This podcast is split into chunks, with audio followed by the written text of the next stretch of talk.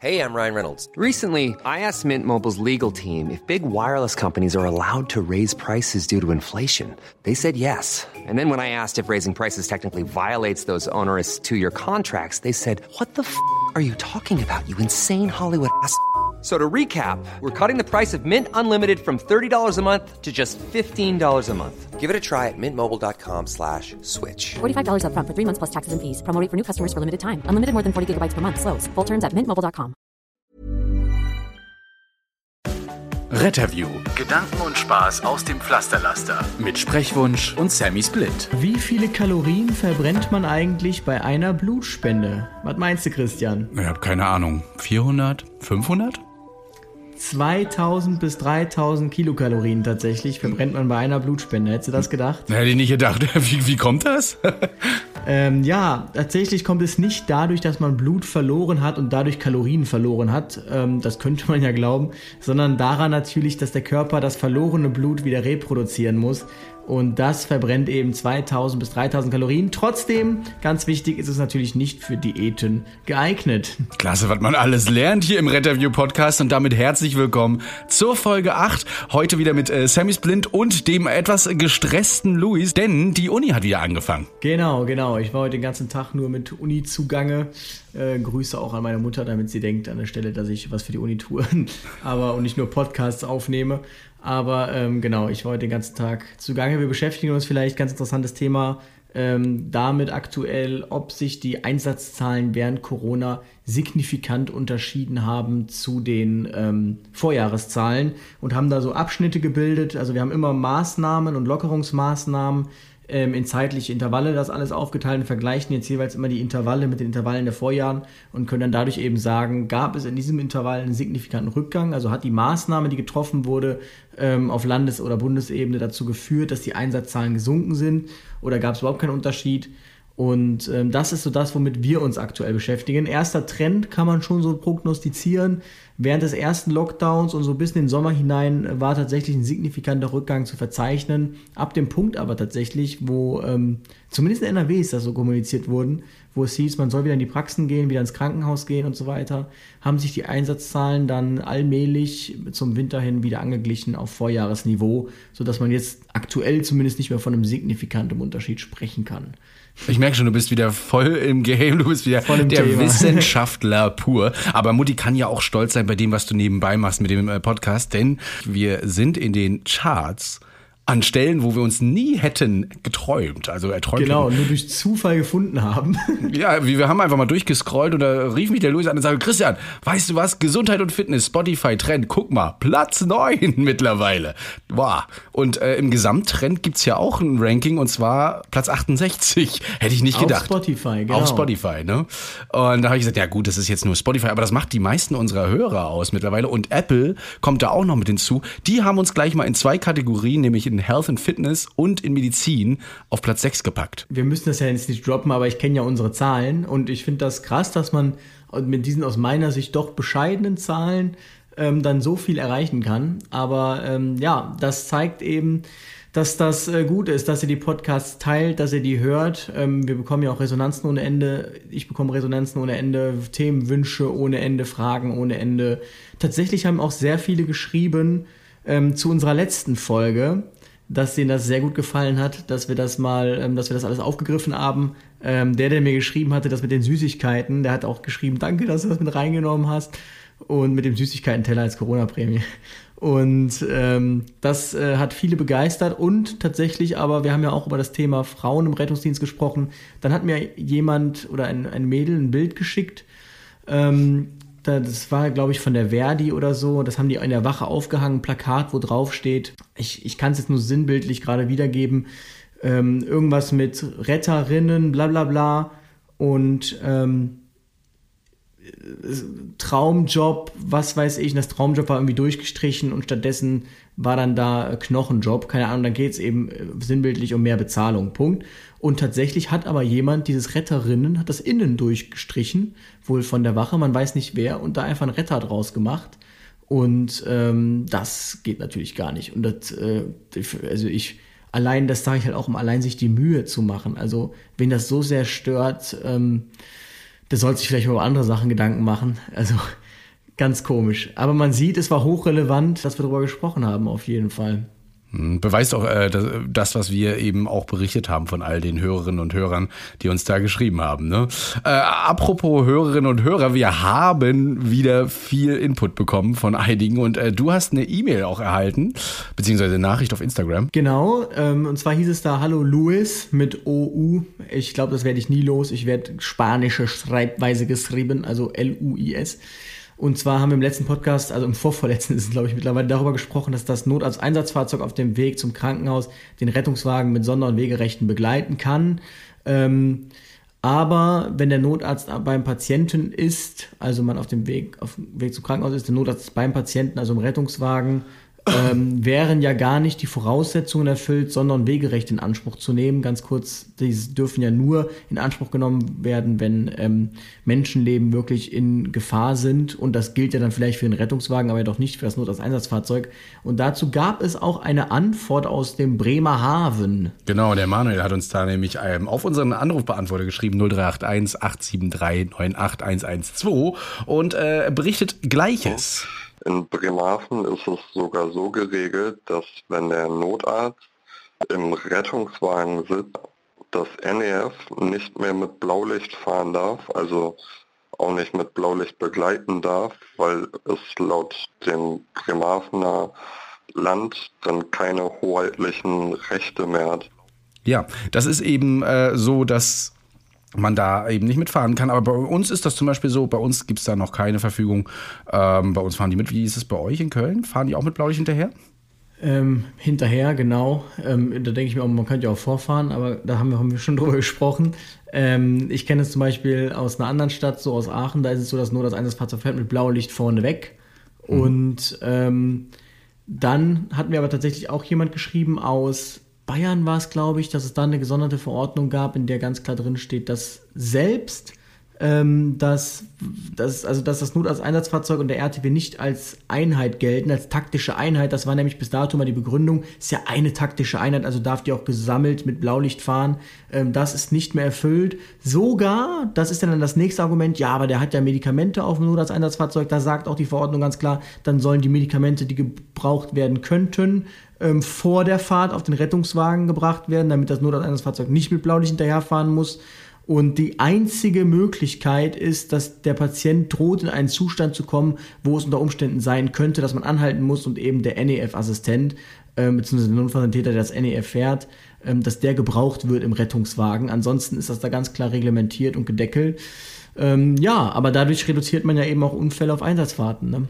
Hm. Genau. Und wenn dann die Blaulichtleute mal zu euch nach Hause kommen, dann äh, müssen die auch in die Wohnung kommen. Und dazu hatte eine weitere Hörerin eine Frage, die nicht namentlich genannt werden möchte. Hallo, ich wollte mich einmal ganz herzlich für euren tollen Podcast bedanken. Ich verfolge euch beide auch schon länger auf TikTok und ich finde, ihr macht das richtig klasse. Vielen Dank dafür. Und äh, wollte dann auch direkt einmal noch eine Frage stellen. Und zwar, ich wohne jetzt beispielsweise alleine und habe auch ein Sicherheitsschloss an der Tür und was wäre, wenn ich einen Unfall hätte innerhalb meiner Wohnung? Ja, es vielleicht aber noch noch schaffe, irgendwie Hilfe zu rufen. Meine Tür ist ja zu und die ist auch doppelt gesichert zu. Ähm, boah, jetzt kriege ich gerade so ein bisschen dann Panik, wenn ich darüber nachdenke, wie äh, mir geholfen werden kann.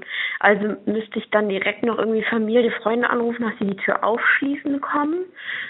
Ähm, ja, das wäre für mich eine sehr wichtige Frage und ich würde mich über eine Antwort sehr freuen und ich wünsche euch ansonsten noch einen schönen Abend und eine gute Woche. Dankeschön. Ja, eines der häufigsten äh, auch, auch Einsatzgründe manchmal, ne? P-Tür nennen es einige. Bei uns ist es einfach hilflose Person hinter Tür. Ähm, ja, was machen wir denn da? Da kommt dann die Feuerwehr zum Beispiel und hat da ihre Mittel. Es gibt aber auch noch andere Mittel. P-Tür ist tatsächlich ein sehr häufiger Großstadteinsatz, weil dort ja sehr viele Menschen alleine wohnen.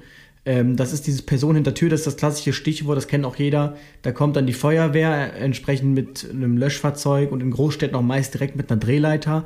Und dann ähm, wird man, versucht man aufbauen vom Weg des geringsten Widerstandes, wenn nicht wirklich Gefahr im Verzug ist. Also wenn du nicht bewusstlos bist, nicht mehr ansprechbar bist, das heißt vorher war sie noch ansprechbar, jetzt hört man nichts mehr, dann ist wirklich ja Gefahr im Verzug.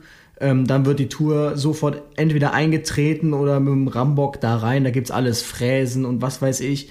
Ansonsten ähm, gibt es diesen klassischen Türfallengleiter. Wenn die Tür nur ins Schloss gefallen ist, kriegt man die Tür sofort auf. Das macht der Schlüsseldienst auch, fragt sich dafür über 300 Euro. Ähm, nächste Chance ist, deshalb kommt man mit der Drehleiter, ein geöffnetes Fenster. Da reicht es auch, wenn es auf Kippe steht. Da gibt es nämlich einen Trick, den verrate ich jetzt nicht. Nicht, dass wir irgendwelche äh, Langfinger unter unseren Hörer haben. ähm, da kann man nämlich dann das Fenster öffnen von außen. Da gibt es extra Werkzeug für. So ist übrigens ein Fun-Fact: Mitbewohner, ein ehemaliger von mir, ganz oft bei uns die WG eingebrochen, weil er seinen Schlüssel immer vergessen hat. Und ähm, wir das Fenster immer auf hatten zur Straße auf Kipp.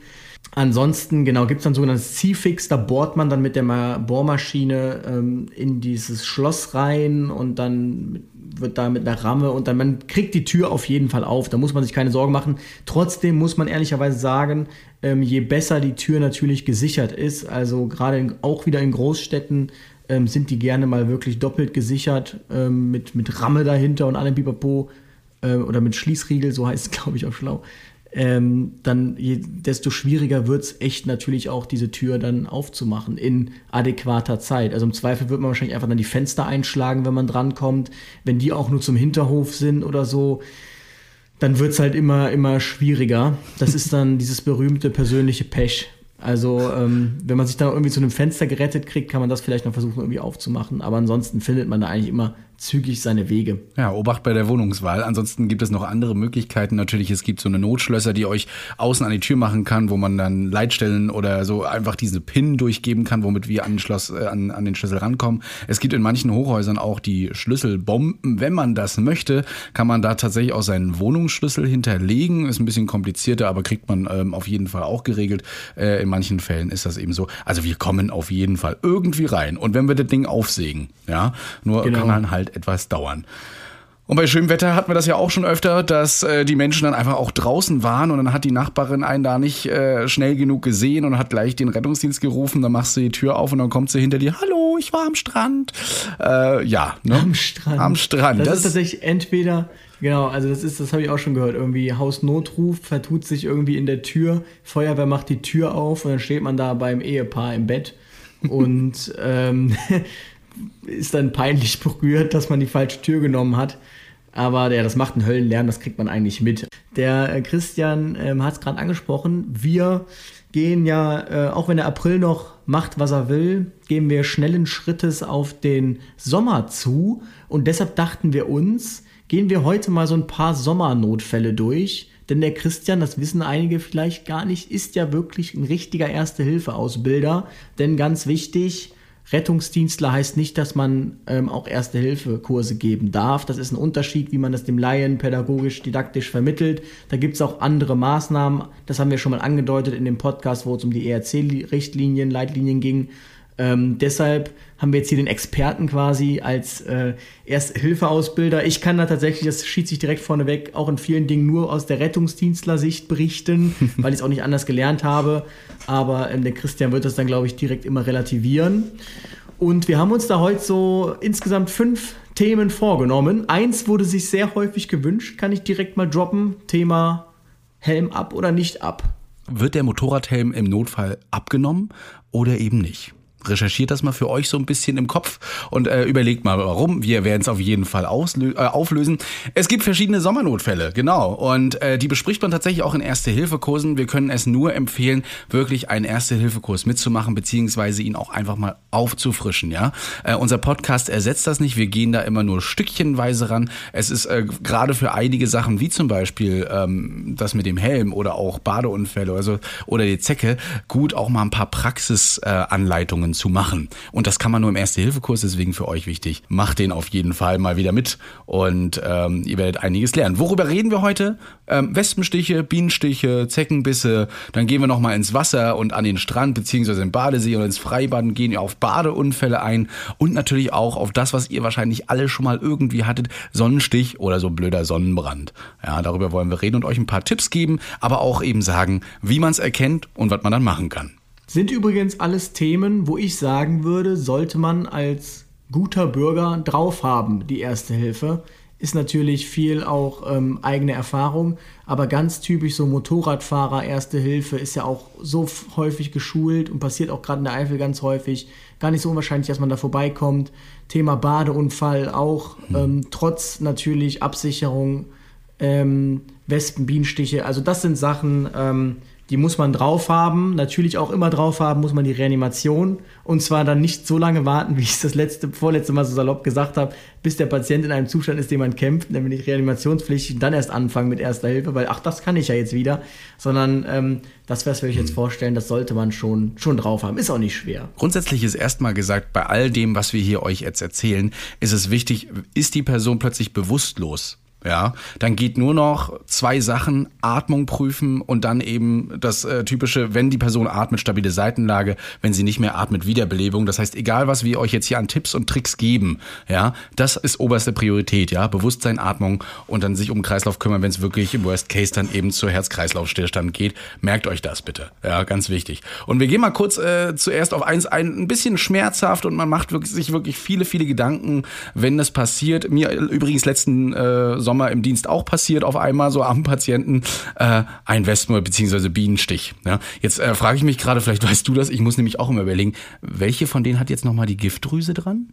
Jetzt stellt sie aber Fragen. Also ich würde einfach mal jetzt intuitiv sagen, das kann nur die böse Wespe sein. Ah, ich glaube auch. Ich, äh, das könnt ihr uns ja nachher mal schreiben. Ich denke mal, da werden wir gleich wieder zugespammt auf Instagram und so weiter. Auf jeden Fall muss man erstmal keine Panik schieben. Ne? Es sei denn, man ist Allergiker, dann äh, sollte man schnell handeln, weiß man aber auch, gehen wir gleich drauf ein. Aber wenn so eine Wespe oder eine Biene eben mal auf dem Arm sticht oder äh, irgendwo in die Nähe da oder ans Bein, dann bitte nicht gleich in Panik verfallen und schreiend im Kreis rennen. Das ist in meisten Fällen nämlich harmlos und äh, oft kriegt ihr da leichte Rötungen, es schwillt ein bisschen an. Das ist nun mal so, deswegen ähm, nachher dann auch kühlen äh, ganz gut.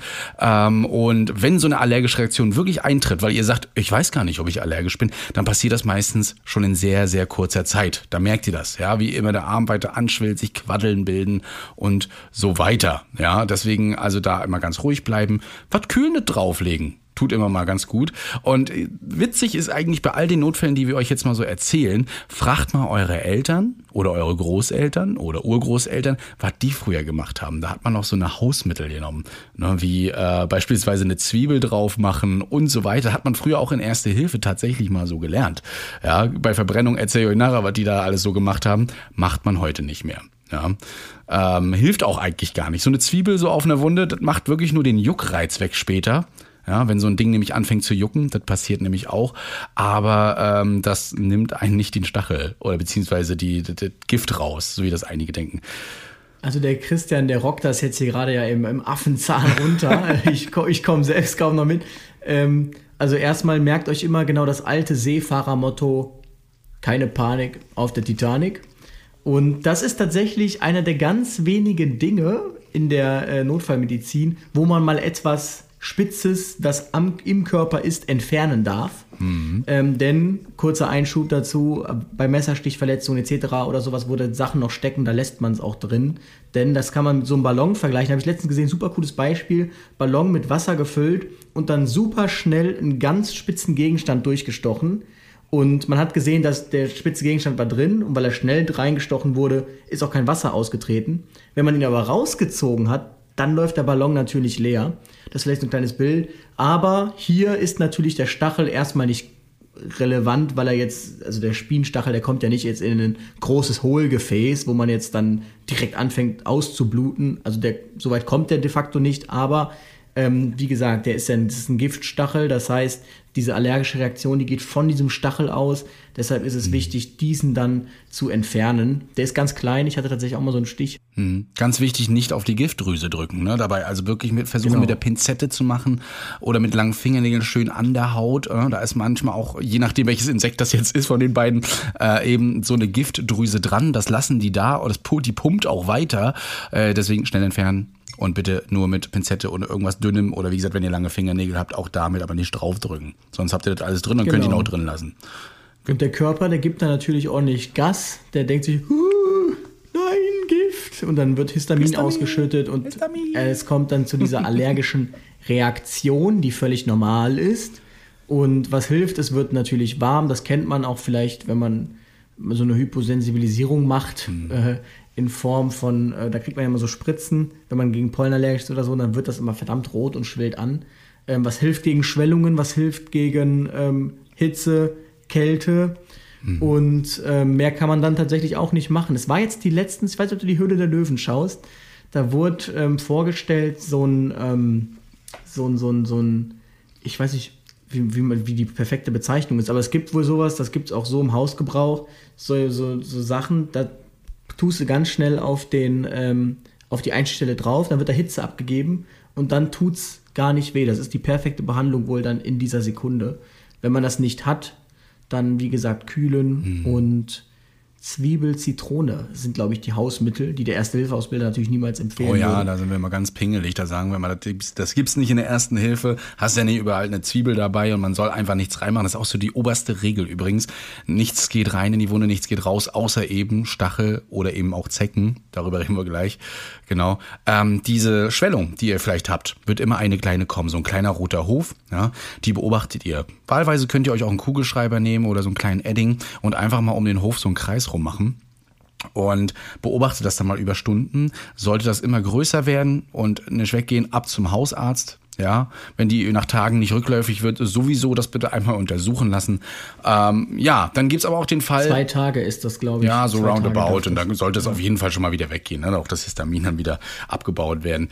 Wenn es dann doch schlimmer kommt, ja, dann äh, könnte es sein, dass ihr einen allergischen Schock erhaltet. Allergischer Schock ja, bedeutet dann, dass man eventuell blass wird, kaltschweißig, dass man anfängt zu husten oder auch merkt, dass die Luft immer knapper wird.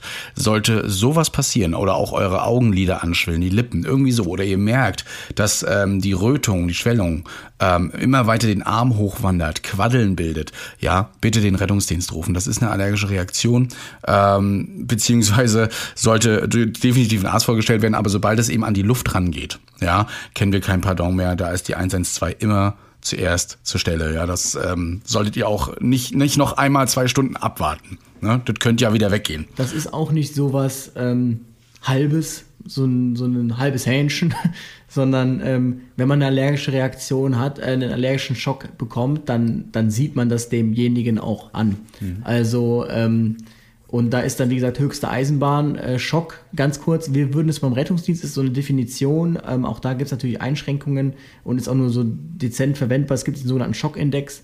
Der sagt eben, wenn die Herzfrequenz ähm, höher ist als der äh, systolische Blutdruck, also der Blutdruck, der herrscht, wenn das Herz gerade pumpt, einmal schlägt, dann ähm, hat man einen Schock und ähm, das, was ihr jetzt deshalb mitnehmen sollt, ist, wenn ihr auf einmal Tachykard werdet, also sprich das Herz ganz schnell wird, ganz schnell wird Herzflattern bekommt, dann ist das auf jeden Fall schon mal ein kritisches Zeichen. Wenn dann dazu noch merkt, oh, ich fange an zu schwitzen und ich werde ganz blass, das sagen dann vielleicht eher andere. Mhm. Und spätestens, aller, aller spätestens dann wirklich Husten oder ich kriege ganz schnell Luft. Also dann ist wirklich allerhöchste Eisenbahn, dass man anrufen sollte.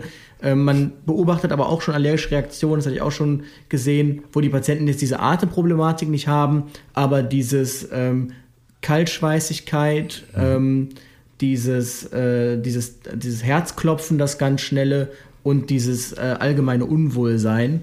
Ähm, da muss man dann auf jeden Fall einmal ins Krankenhaus fahren, weil das sollte auf jeden Fall beobachtet werden. Und wenn man natürlich Allergiker ist, also das weiß, dann hilft nur noch dieser EpiPen, heißt da. Mhm. Ähm, das ist nämlich auch genau das, was wir dann machen würden. Adrenalin in, die Mus in den Muskel injiziert. Das haben Allergiker aber eigentlich immer so ein Autoinjektor. Wobei ich ja letztens gehört habe, es gibt so eine Art Saft, den man trinken kann. Genau, meistens beides sogar. Diesen Autoinjektor, ne, EpiPen, Epinephrin, deswegen EpiPen.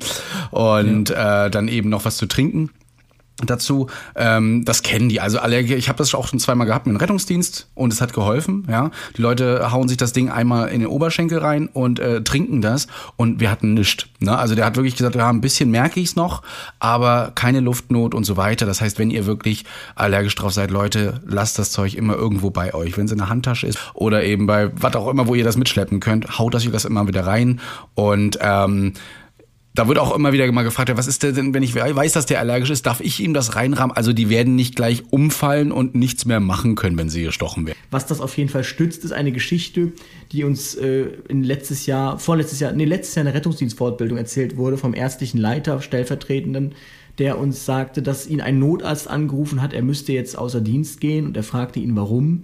Und dieser Notarzt hat tatsächlich versucht, ähm, einem Allergiker seinen EpiPen zu injizieren, ähm, wusste aber nicht, wie man den bedient und hat ihn dann falsch herum, ich weiß nicht, wie das geht, ich hatte noch nie einen in der Hand, hat ihn jedenfalls falsch herum auf den Oberschenkel gedrückt, sodass er sich selbst dieses Adrenalin äh, reingeschossen hat.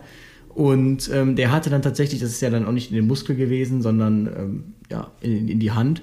Und der hatte dann tatsächlich ähm, wohl so ein bisschen Tachykat war er, also ein bisschen schneller von der Herzfrequenz. Mhm. Aber ansonsten ähm, hatte er da auch keine Symptome. Also da darf man dann auch ich möchte jetzt hier nicht zur Großzügigkeit aufrufen, aber ja, lieber im Zweifel, lieber dafür. Ne? Ich wollte gerade sagen, genau. Also wir versuchen für euch natürlich das immer ein bisschen zu beleuchten. In Erste-Hilfe-Kursen ist es nicht so, dass wir da so weit ausholen. Das äh, sollen wir auch gar nicht. In, äh, wichtig ist, wenn derjenige das genommen hat, diesen Pen und das, den Saft, heißt das nicht, dass der Rettungsdienst bitte nicht gerufen werden soll. Das kann auch mal nach hinten losgehen, beziehungsweise nicht ordentlich wirken, je nachdem. Ihr wisst ja, da, die Dosis macht das Gift und dementsprechend ruft euch bitte die 112 nach. Wenn alles gut ist, kommt ihr trotzdem zur Beobachtung ins Krankenhaus. Da gibt's kein Wenn und Aber. Ähm, da versuchen wir euch trotzdem noch einmal eine Nacht zu beobachten, beziehungsweise einen Tag lang.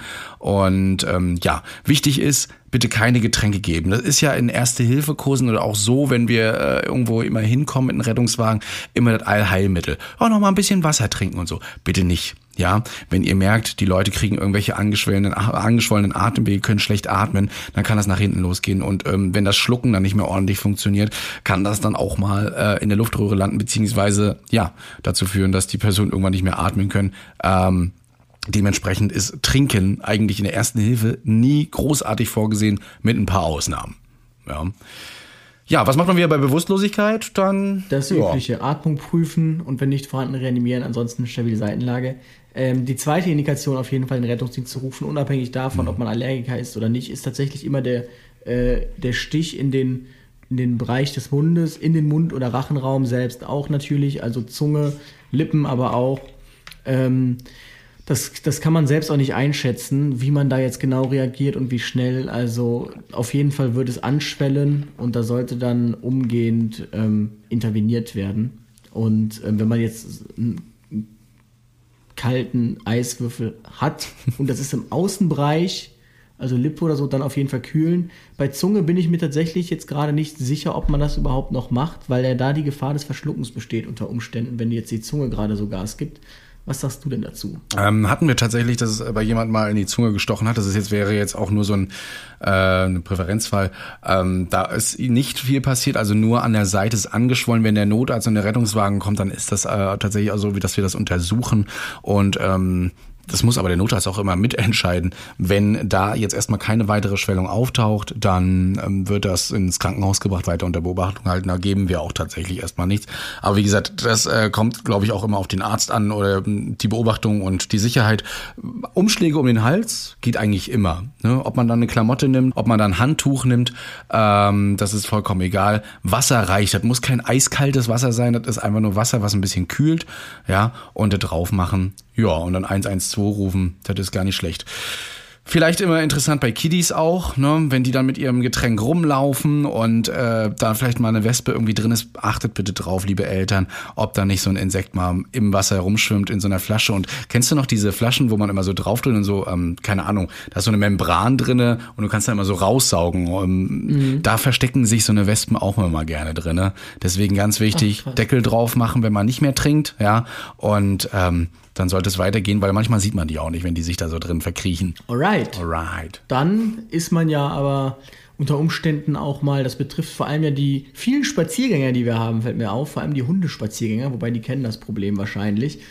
ähm, wenn man im März bis November durchs hohe Gras geht, im Wald unterwegs ist, durchs Gebüsch oder Laub, dann ähm, gibt es da so ein paar Tierchen, die sich da gerne mal einen kleinen Drink genehmigen würden aus unserem Blut, mhm. nämlich Zeckenbisse. Was macht man denn da? Diese miesen Dinger. Die, äh, ja, witziger Fakt ist immer, dass viele, viele denken, die springen von Bäumen auf unseren Kopf und nisten sich da ein. Denn äh, diesen Fakt, sie glauben, diese Geschichte ist erfunden. Tatsächlich. Das ist auch so. ja, es ist auch so. Ich glaube tatsächlich, der wahre Spruch ist aber, äh, Sie glauben, diese Geschichte ist äh, wahr, da muss ich Sie leider enttäuschen. Sie ist frei genau, irgendwie sowas, ja.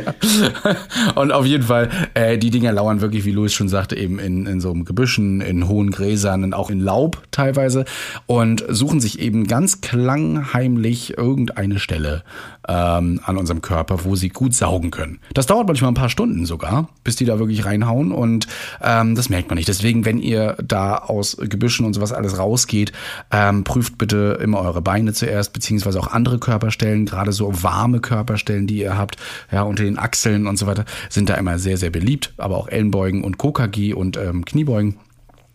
Deswegen da einmal mal nachgucken, das ist ganz wichtig. Äh, und wenn die sich dann ansaugen, ja, was macht man dann? Bestimmt auch nicht in Panik rumrennen. Ne? Das ist genau das Gleiche. Also da jetzt nicht durchdrehen, ja, die Zecke trotzdem, wenn man sie entdeckt hat, nicht noch ein bisschen saugen lassen, weil ist ja ganz witzig, wie dick die werden, ähm, sondern bitte so schnell wie möglich entfernen. Dafür haben wir ein paar Hilfsmittel sogar. Ich kenne das tatsächlich immer nur von unseren Hunden. Die sind dann auch mhm. immer, mal hatten die so eine Zecke, hat man dann gesehen. Die sieht man ja auch tatsächlich erst, wenn die sich vollsaugen. Mhm. Ich weiß nur jetzt aus meinem Laienwissen, was man auf keinen Fall machen darf. Also man soll sich eine Pinzette nehmen und man soll nicht einfach nur diesen Ball abziehen, sondern man muss die wirklich mit Kopf rausnehmen, mhm. weil ansonsten ja wohl irgendwie die Zecke nochmal so ein Gift absondert und sagt so dann mit dir in den Abgrund. Ja, ja, nicht nur so ein Gift, ähm, auch äh, Krankheitserreger vor allen Dingen. Ne? Ja. Also in deren Bauch, äh, also erstmal haben sie ja natürlich dieses ähm, Mittel, womit sie äh, dem, ja, dem Körper sagen, hier bitte nicht gerinnen, ich sauge gerade. Ja, das ist eben so. Und dafür gibt's dann eben auch Pinzetten, Zeckenzangen, oder auch so eine Zeckenkarte. Findet ihr übrigens in jeder Apotheke auch, kriegt ihr da auch. Das ist so eine kleine, ja, wie eine Kreditkarte mit so einem Einritzer. Und ähm, warum ist das so? Genau, bitte am Kopf anfassen, genauso wie beim Stachel. Denn wenn ihr auf den Körper drückt, äh, dann sprüht ihr euch ähm, Krankheitserreger wie FSME oder die Borreliose dann direkt rein. So soll es nicht sein. Dementsprechend bitte nicht zerquetschen, sondern wirklich nur am Rüssel beziehungsweise am Kopf schön an der Haut ansetzen und rausziehen oder drehen. Auch immer eine große Frage. Was soll ich schon machen? Drehen oder ziehen? Ist egal, Hauptsache raus. Meine Oma sagt immer, da muss man immer ein bisschen Öl draufkippen, da muss man ein bisschen Eisspray nehmen und dann geht das los. Bitte nicht machen, auch wieder so ein altes Hausmittel, was die meisten machen. Das ist äh, genauso blöd, wie wenn man sie einfach zerquetscht. Denn wenn man die nämlich ersticken möchte, mit Öl, Wasser, was auch immer, dann übergeben die sich und hauen alles rein, was sie in ihrem Körper haben. Und dann übergeben. Die ja, das heißt, das heißt für die übergeben sich wirklich, ne, in den Körper als und dann kotzt die mir da einfach ja. in meine Blutbahn. Kotzt einfach vollkommen rein, ja, in die Einstichstelle und. Das ist ja auch keine Ahnung. Nee, das macht man nicht. Also wenn man schon in der Bar eingeladen wird, ne? Mistbiester. ja. Wenn ich noch mal eine sehe. Ne? Vielleicht haben einige schon von euch davon gehört. Es gibt ja auch Plakate viel bei den Arztpraxen, in der Krankenhaus beziehungsweise in der Apotheke. FSME ähm, Gefahr ist tatsächlich auch eine der gefährlichsten Krankheiten, die eine Zecke da geben kann. Ist nämlich die Frühsommer Gehirnhautentzündung. Unsere Gehirnhautentzündung kann auch unter Umständen mal tödlich sein. Ja, dementsprechend soll man immer aufpassen. Nicht in allen Regionen Deutschlands gibt es FSME, aber es wandert immer weiter vom Süden ab in den Norden. Also auch bei uns kann es mittlerweile äh, schon vorkommen. Ja, man sagt so statistisch jeder Zehnte ähm, kriegt dann eben auch einen Befall des Nervensystems und wenn man das nicht behandelt, spätestens dann äh, kann das auch tödlich sein. Ansonsten, naja, bekommt man Fieber, Kopfschmerzen und nach fünf bis zehn Tagen geht das auch erst los verschwinden oft wieder von allein, kann aber wie gesagt auch mal nach hinten losgehen. Kann man sich, kann man sich gegen impfen lassen, ne? Ich ja, weiß zumindest, genau. dass die Bundeswehr ähm, da durchgeimpft wird mit, weil die sich ja da gerade in den Gebieten, wo halt Zecken gerne unterwegs sind, ja aufhalten, mhm. ja, durch den mhm. Boden kriechen. Deshalb werden die da geimpft.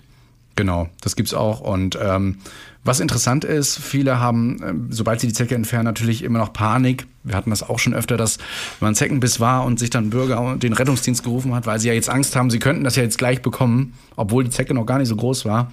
Mhm. Na, meistens ist es aber auch so, dass ähm, die Sachen auch erst nach 12 bis 24 Stunden übertragen werden. Also wenn ihr die Zecke wirklich so lange drin habt, ist die Wahrscheinlichkeit sehr hoch, dass ähm, da auch dieses Mittel ja reingespuckt wurde von der Zecke. Also was die nicht alles macht, das ist ja auch so ein, so ein Viech, ne? Borreliose genauso, nicht ganz so schlimm wie FSME, auf jeden Fall nicht unbedingt tödlich, kriegt man eben auch Fieber, Kopf- und Gliederschmerzen, so ein bisschen wie die Grippe, ja. Und äh, das bekämpft aber unser Körper allein, muss man aber nicht haben. Das ist einfach so, ne? Deswegen äh, raus damit und beim nächsten Mal dann, wenn sowas vorkommen sollte, dran denken und hohes Schuhwerk anziehen, lange Hose, vielleicht sogar ein langarmiges Shirt, je nachdem, wo ihr durchstapft. Ja, und äh, mal checken, gibt es eine Impfung vielleicht beim Hausarzt dagegen? Gerade in Gebieten, wo äh, FSME äh, da ist, sollte man auf jeden Fall vielleicht nur über eine Impfung nachdenken.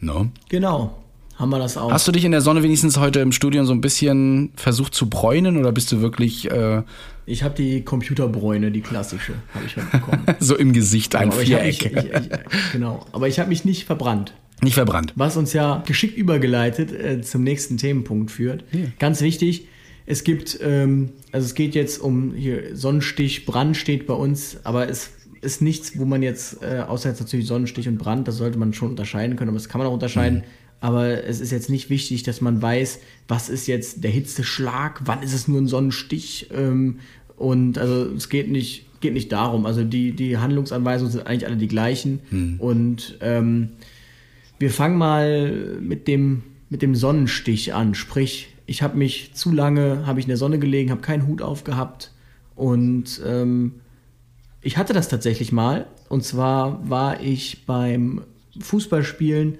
und ähm, da war, hat die Sonne richtig geknallt und ich war auch den ganzen Tag, ich habe auch wenig getrunken und dann hat die den ganzen Tag mir auf den Kopf geknallt. Dann habe ich wirklich zwei, drei Tage sowas gehabt wie Migräne. Also ich habe wirklich massivst Kopfschmerzen gehabt, immer übel mhm. und ich habe immer so irgendwie so Lichter gesehen und ähm, da wusste ich halt auch, ja, ich habe halt einen Sonnenstich gehabt. Mhm. Ja, äh, passiert sehr vielen, auch, auch ähm, Leute, die draußen arbeiten, ne, auf dem Bau zum Beispiel, äh, im Stadion auch teilweise muss man die ähm, Ordner immer auswechseln beim Fußball, wenn die nämlich die ganze Zeit in der Sonne stehen, das geht ja nicht und dann eine dicke Jacke noch an, da hast du gleich einen Sonnenstich und noch eine Hitzeerschöpfung. Ähm, ja, was passiert da im Körper? Ne? Unsere Hirnhaut entzündet sich irgendwann mal so ein bisschen ähm, was natürlich nicht schön ist und dementsprechend äh, sollte man auch den Kopf immer irgendwie bedecken. Ne? Die wird natürlich massivst gereizt. Deshalb äh, sind die Symptome auch schon selbst erklärend. Ja. Also die Kopfhaut wird gereizt, das reizt die Hirnhaut, zu viel Hitzeeinstrahlung und dann, sobald mhm. Kopf, Gehirn mit betroffen ist, dann weiß man ja schon, was kommt. Genau, das ist eigentlich immer das Gleiche. Es ist äh, immer Kopf- und Nackenschmerz, es ist meist Schwindel, ähm, es ist, ähm, dass man sich übergibt oder beziehungsweise eine Übelkeit ähm, erfährt, dass man sich sogar erbricht. Ähm, Genau, im schlimmsten Fall geht das bis hin zur Bewusstseinseintrübung, ja, oder auch so zur Bewusstlosigkeit, wenn man das immer noch weiter treibt. Und ähm, was einem immer auffällt, wenn man dann mal den Kopf anfasst und den Körper, dann hast du wirklich einen Temperaturunterschied, der, der merkbar ist sogar mit der Hand. Da muss man gar nicht mit dem Thermometer ran. Ähm, das sind nämlich so die typischen Symptome. Und wenn man das hat, auf jeden Fall muss man sehr schnell handeln und äh, die Person auch mal ansprechen. Also wir haben das öfter mal am Strand. Äh, ich bin ja auch gelegentlich mal mit auf den Turm äh, und versucht da wirklich äh, die Leuten auch mal so anzusprechen, Mensch, du liegst jetzt hier schon drei Stunden in der Sonne, wäre doch mal gut, wenn du ein bisschen Schatten suchst. Auch dafür sind dann die, die Retter manchmal da, ein bisschen drauf aufzupassen. Geht natürlich bei einer riesen Masse nicht, aber wenn einem das auffällt, dass da einer schon putenrot ist am Kopf, ähm, dann sollte man doch mal dem sagen, hey, such dir mal einen kühlen Ort auf, mal einen Schatten oder pack dir einen Schirm auf. Ne? Ist natürlich auch einfach eine, wieder eine logische ähm, Herangehensweise also viel voll mit dem Gift, mhm. das durch den Stachel injiziert wird, das entfernt man. Und wenn einen jetzt die Sonne, äh, das, die UV-Strahlung da so auf den Kopf geht, was macht man dann? Man geht natürlich erstmal aus der Sonne raus. Ne? Ja. Und dann ist es zu heiß. Was macht man also? Man kühlt. Und ähm, das sind ja eigentlich so ganz logische Herangehensweisen. Übelkeit, Erbrechen, ähm, es deutet schon darauf hin, dass man da äh, sich vielleicht mal beim Hausarzt vorstellen sollte, vielleicht noch am selbigen Tag, wenn er aufhört, ansonsten mal frühestens am nächsten Tag. Mhm. Ähm, ansonsten, wenn man wirklich Bewusstseinsbeeinträchtigungen hat, wirklich massives Flimmern irgendwie von den Augen hat, dass man Eindruck hat, boah, ich glaube, es, es ist gleich vorbei mit mir, vielleicht auch schon wieder Herzklopfen, ganz schlimm, dann ist natürlich auch mal wieder die Zeit gekommen, um die berühmte Nummer zu wählen, nämlich die 112. Genau, richtig. wenn natürlich ähm, so leichte Eintrübungen sind, Schwindel, Übelkeit, Erbrechen, also mit dem Schwindel zusammen und die Leute schon vor sich hintorkeln, dann heißt es für euch auch schon 112 rufen, vor allem wenn die Leute nicht kennt. Ihr wisst ja nicht, ob die jetzt allein nach Hause gehen, liegen da irgendwo im Gebüsch, wenn sie dann aussteigen aus der Bahn oder so. Deswegen das bitte immer machen. Äh, wichtig ist, und das ist eigentlich die Regel bei allem, wenn der Kopf irgendwie betroffen ist, ja, Oberkörper nach oben. Das ist auch egal, ob sie da einen Schock haben oder sowas ähnliches. Der Oberkörper wird immer hochgelagert, außer eben wieder bei Bewusstlosigkeit mit vorhandener Atmung. Da gibt's die stabile Seitenlage. Kann man nicht oft genug sagen, weil die Leute dann ne, nee. nicht weiter denken. Genau. Ja, ähm, Kopf mit nassen Kü äh, Tüchern kühlen. Das mache ich übrigens tatsächlich auch so. Wenn ich in der Sonne arbeite, ich nehme mir immer so ein Handtuch, mache das nass und pack mir das so in den Nacken, ja, so ein bisschen um den Hals herum, so an die Karotiden, ähm, also an die Hauptschlagadern am Hals, ja, ähm, dass da immer so ein bisschen kaltes Blut reinläuft, den Kopf so ein bisschen kühlt. Das hilft wirklich tatsächlich, muss gar kein kaltes Tuch sein, sondern einfach nur Tuch mit Wasser, ja, Kondensierung, Kondensation, Kondensierung. Und äh, dann geht das auch schon. Genau. Ähm, tatsächlich dürft ihr hier jetzt auch gerne mal, wenn der komplett bei Bewusstsein ist, dem was zu trinken geben. Ja, Flüssigkeit, ja, hat er wahrscheinlich auch genügend verloren, wenn es heiß ist. Dementsprechend immer was zu trinken geben, in kleinen Schlückchen trinken und genießen. Und ähm, ja, immer mal gucken, ist er noch wirklich wach, trübt er ein, fallen ihm die Augen mal so ein bisschen zu, reagiert er noch schnell auf mich, also wirklich Bewusstsein und Atmung immer mal noch ein bisschen beobachten. Im Akutfall, wie Louis schon sagte, 112. Ne? Und ganz vorsichtig natürlich muss man sein mit Kleinkindern, mhm. Da die äh, Kopfhaut da entsprechend äh, dünner ist.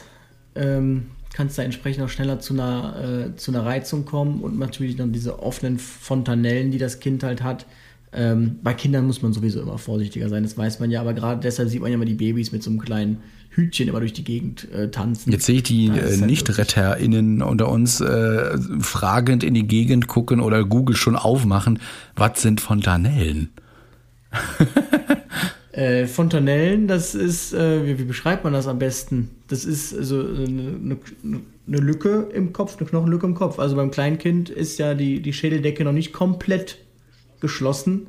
Deshalb ist da so ein kleines äh, Loch. Ähm, ja, ja, genau. Es gibt äh, hintere Fontanelle und die vordere Fontanelle, genau. Ja, ich zeig's, ich zeig's Du zeigst dem, es mir immer so. Er, er wedelt über seinen Kopf, über sein gut gemachtes Haar. Ja, das ist da hinten halt. Genau. Wenn ihr wirklich mal ähm, in, in, das, in das Glück kommt, einen Säugling in der Hand zu halten, ja, ähm, dann könnt ihr mal hinten so am Kopf, am Hinterkopf so ein bisschen tasten. Da merkt ihr eine weiche Stelle. Ja, da ist der Schädelknochen noch, oder sind die Schädelknochen noch nicht zugewachsen. Und habt ihr so eine Fontanelle. Da merkt man übrigens auch den Puls. Den kann man da spüren, wenn man ein bisschen drauf hält. Na, in der hinteren Fontanelle und weiter vorne gibt es auch noch mal eine. Die wächst mit der Zeit zu. Und äh, aber deswegen ist es eben wichtig, gerade hier den Kopf immer noch zu bedecken, weil hier nicht mal der Schädelknochen da ist, um ein bisschen mehr zu schützen, das Tierhirn nämlich zu schützen. Ne? Ja. Herrlich. Ja, beim Sonnenbrand, was macht man da? Natürlich eben fast das Gleiche, aus der Sonne rausgehen, kühlen Schatten und ertragen. Ja, so ein kleiner Tipp außerhalb jetzt des Erste-Hilfe-Wissens in der Apotheke mal fragen, die haben ganz tolle Sachen dafür. Ja, Pathenol-Spray und sowas kennt man auch vielleicht. Ich, ich nehme immer After Sun. After Sun? Kenn ich es nicht. gibt äh, Sonnencreme für davor tatsächlich und wenn es dann doch zu spät war, gibt es noch welche für danach. Mhm. Ich glaube, das Einzige, was tatsächlich der Vorteil ist von der danach, ist, dass es einen kühlenden Effekt hat. Ja weil ähm, ich habe jetzt wirklich nicht gemerkt, irgendwie beim, dass es irgendwie dann besser gegangen ist. Er tut trotzdem Aber, weh, oder? Ähm, ja, genau. Da ist tatsächlich dann, also Sonnenbrand ist ja jetzt nichts, es, wir reden jetzt, also die Sonne wird jetzt in unmittelbar durch reine Einstrahlung einen jetzt nicht äh, zu einer schweren drittgradigen Verbrennungen irgendwie bringen mhm. können. Deshalb wird da eigentlich immer ähm, dann der Gang, wenn es zu much war, der Gang zum Hausarzt ausreichend sein. Ähm, Genau, ansonsten, aber auch hier wieder natürlich, wenn Kreislaufprobleme oder sonst irgendwas auftreten, dann kann man natürlich auch mal den Rettungsdienst rufen, wobei das dann wahrscheinlich weniger vom Sonnenbrand kommt und mehr davon, dass man vielleicht doch einen Sonnenstich mm, hat. Genau. Und vorher immer schön eincremen, auf den UV-Faktor achten. Ne? Von der Sonnencreme, das soll man immer machen und bitte alle stellen. Also, liebe Jungs ja, oder Mädels, je nachdem, da dürft ihr mal die Chance ergreifen, Rücken ein bisschen machen und so weiter. Ne? Und ganz wichtig, man wird ja auch mit Sonnencreme braun. Ja, kommt auf den Faktor an. Ne? Wenn man 100% nimmt, ja, ist äh, nicht mit braun werden. Ja, naja. Ich, ich nehme 30. Ja, das ist schon in Ordnung. Ne? Also immer mal gucken, na, je nach Hauttyp braucht man eben einen stärkeren Faktor oder nicht. Ja, so, dann sitzt yes. ihr jetzt am Strand, guckt raus und äh, seht da wedelt jemand ganz, ganz heftig mit der Arme und es ist nicht jemand, der dich kennt, Luis, weil er dich von TikTok jetzt äh, gerade aus deinem neuen Video erlebt hat. Hey, hey Luis, na, wie geht's dir so? Nee, der braucht Hilfe. Ja. Ähm, ihr seht das, was macht ihr? Was macht ihr zuerst? Hast du sowas schon mal erlebt? Habt ihr überhaupt Seen bei euch? Eine Seenlandschaft in Köln? Ich kenne mich ja überhaupt nicht aus, das weiß man ja mittlerweile. Geografie. Also, also Seen tatsächlich äh, schon. Mhm. Ich muss aber tatsächlich sagen, ähm, außer dass man mal einen Sanitätsdienst zusammen gemacht hat, äh, habe ich tatsächlich da gar keine Berührungspunkte mit. Also da ist ja federführend das DLAG zuständig und ähm, die sind ja eigentlich auch die Profis so in dem Ganzen. Ja. Ja, da wird es mal Zeit, dass du hochkommst zu uns. Mal so im Juni, Juli, irgendwie mal am Strand. Und dann gucken wir mal, ob wir jemanden finden für dich mit einem Bade. Nein, natürlich nicht. Ne? Aber jeder von euch kennt sie ja, diese berühmten Baderegeln ne? am Strand. Das kann man nicht oft genug sagen. Dieses typische Geh nie mit vollem oder leeren Magen baden, schwimm nicht zu weit raus. Ne? Du kannst dich äh, deine Kraft auch wahrscheinlich überschätzen. Äh, Gerade so in äh, Flüssen beziehungsweise auch ähm, am Strand, ne, auf, bei uns an der Ostsee zum Beispiel, da kann, können einen die Wellen schon recht weit raustreiben. Da kann man auch gar nicht so richtig einschätzen manchmal, wie weit man geschwommen ist. Deswegen ne, kühl dich immer vorher ab, bevor du ins Wasser gehst. Ja, das äh, kann auch ganz, ganz gut sein. Hm? Ganz wichtig, ähm, wenn man dann an dem Punkt ist, also ich fand das ganz interessant. Ich hatte mich ja mal äh, da eingelesen, so ein bisschen, hm. wie man denn einen Ertrinkenden erkennt. Und jetzt mag man ja denken, ja, ist so einfach, einen Ertrinkenden zu erkennen, so. ist es Der nicht. ruft halt um Hilfe. Definitiv nicht. Und tatsächlich, genau das ist es nämlich nicht. Also Ertrinkende rufen tatsächlich meist nicht um Hilfe. Ähm, die winken auch nicht, äh, so wie, hey, äh, ja. komm mal bitte schnell. Denn man muss sich ja vorstellen, Ertrinken ist ja wirklich eine Akutsituation. Und da, also wenn man sich jetzt vorstellt, man erstickt gerade, weil Wasser irgendwie äh, in die Lunge kommt oder sonst irgendwie man hustet und irgendwie, dann ist das eine massiv panische Situation. Da winkt man ja nicht ganz kontrolliert, so bitte Hilfe, Hilfe. Ähm, deshalb schreibt die DLRG tatsächlich auch, Ertrinken ist ein leiser und sehr kurzer Vorgang. Äh, schnelles, überlegtes Handeln erhöht die Wahrscheinlichkeit. Das heißt, sie winken nicht, ähm, können also nicht auf ihre Notsituation aufmerksam machen. Mhm. Ähm, sie schlagen meistens mit seitlich ausgestreckten Armen auf die Wasseroberfläche, also dieses wirklich verzweifeltes, äh, wirklich verzweifelte Schwimmbewegung, die ja keinen wirklichen Auftrieb ähm, erzeugt, ähm, schnappen nach Luft, haben den Kopf abwechselnd in den Nacken gelegt, also Mund über Wasser und nach vorne gebeugt unter der Wasseroberfläche. Ähm, zeigen meist keine gezielten Beinbewegungen. Gut, das sieht man jetzt wahrscheinlich dann eher weniger. Genau denn sie sind typischerweise in einer ähm, senkrechten Wasserposition und nicht in der waagerechten. Und ähm, jetzt gut, hier schreiben sie noch, haben glasig leere Augen und fokussieren nicht mehr. Auch das ja. wird man wahrscheinlich dann eher auf die Entfernung jetzt so schnell nicht sehen können. Ähm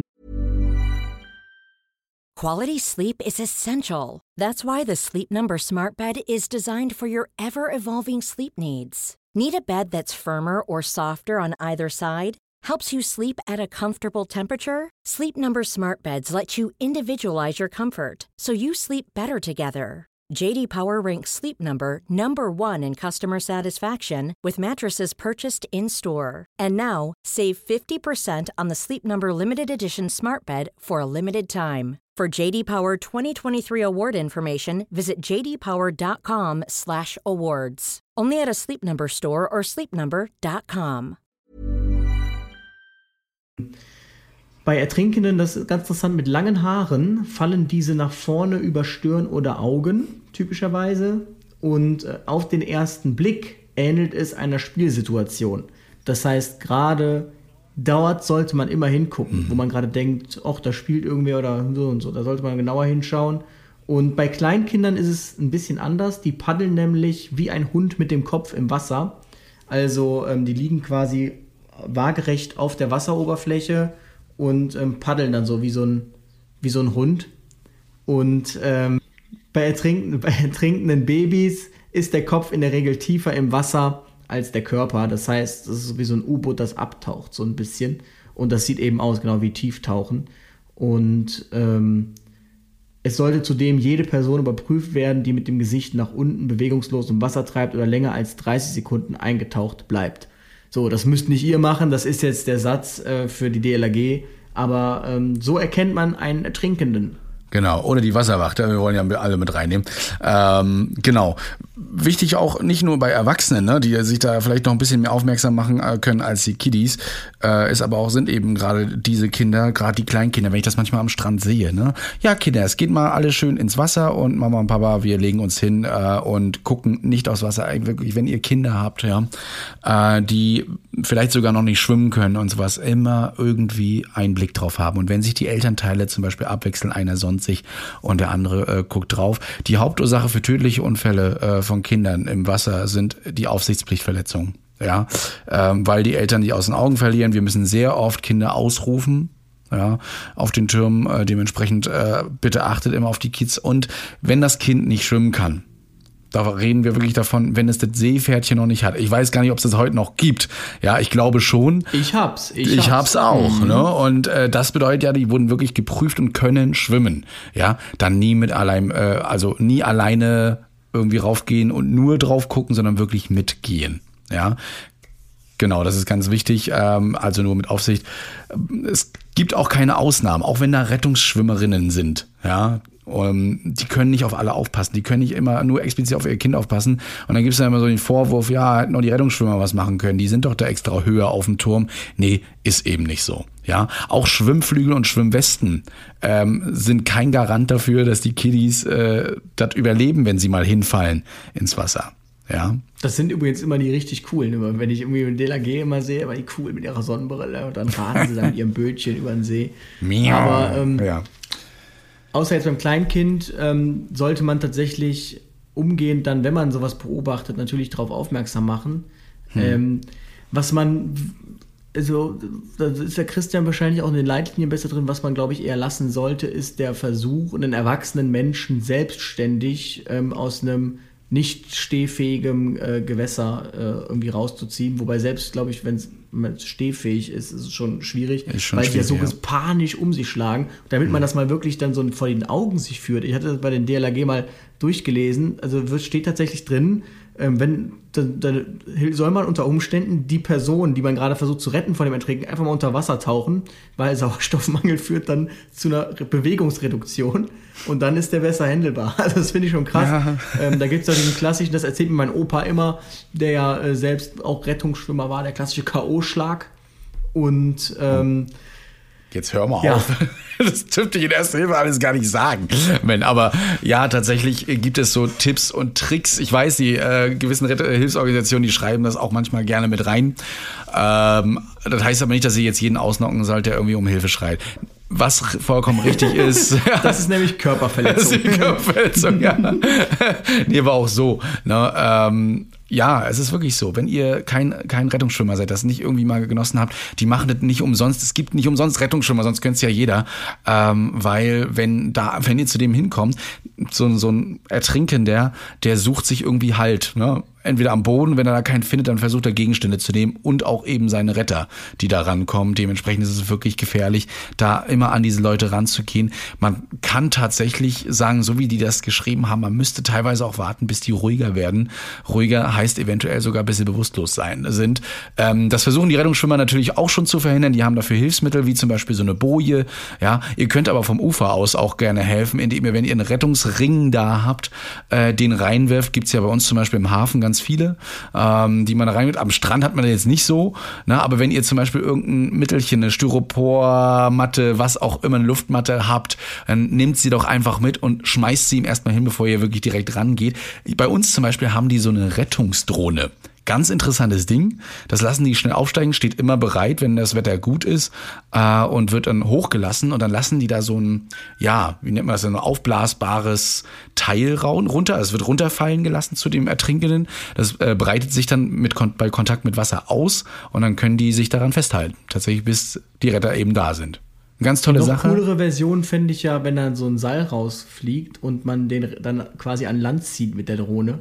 Aber da reicht wahrscheinlich die Drohne nicht auf. Nee, Ansonsten das, das hilft natürlich auch, was man auch machen kann vom Ufer, ist dann äh, die Dory aus äh, Findet Nemo und einfach rufen, einfach schwimmen. Einfach, einfach schwimmen, schwimmen, einfach, einfach schwimmen. schwimmen. schwimmen genau. Schwimmen. Kleiner Schalk am Rande. Habt ihr es irgendwie geschafft jetzt und die DLRG ist noch nicht da, diesen Patienten jetzt ans Ufer zu holen? Dann würden die Profis tatsächlich, wenn der Patient bewusstlos ist und reanimationspflichtig, das ist immer wieder ähm, die Profis würden fünfmal initial beatmen. Und wer sich jetzt an unseren Podcast erinnert, Thema ERC-Leitlinien, dort hatten wir ja gesagt, dass das, diese Initialbeatmungen, dass die bei Kindern sind, weil bei Kindern eben die, das höhere Risiko ist, dass sie reanimationspflichtig äh, werden aufgrund einer Hypoxie, also Sauerstoffmangel, weil sie irgendwas verschluckt haben, irgendwelche Legosteine. Bei Erwachsenen macht man das nicht, weil man sagt, hier ist das höhere Risiko ähm, Herzinfarkt oder so, hier soll das Herz einfach schlagen. Beim Ertrinkenden ist es jetzt anders.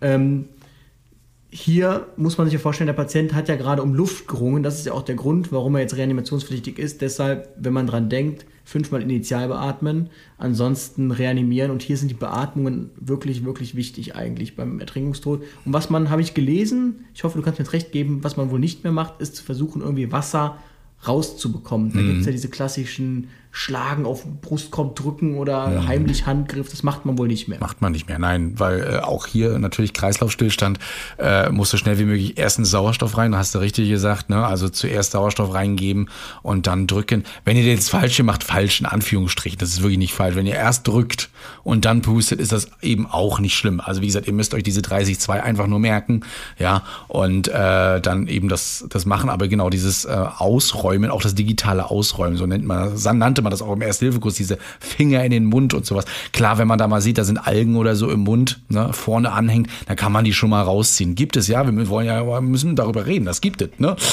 Äh, beziehungsweise merkt, man. Ich noch an einer Alge festgebissen. Ja, hat sie dann noch versucht, ein bisschen was abzuknabbern.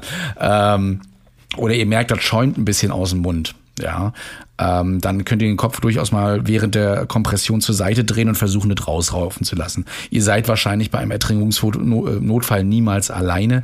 Wichtig ist, ähm, was wir vorhin gesagt haben, wenn ihr doch sagt, ich renne da jetzt rein und hol den raus, ruft bitte vorher den Rettungsdienst.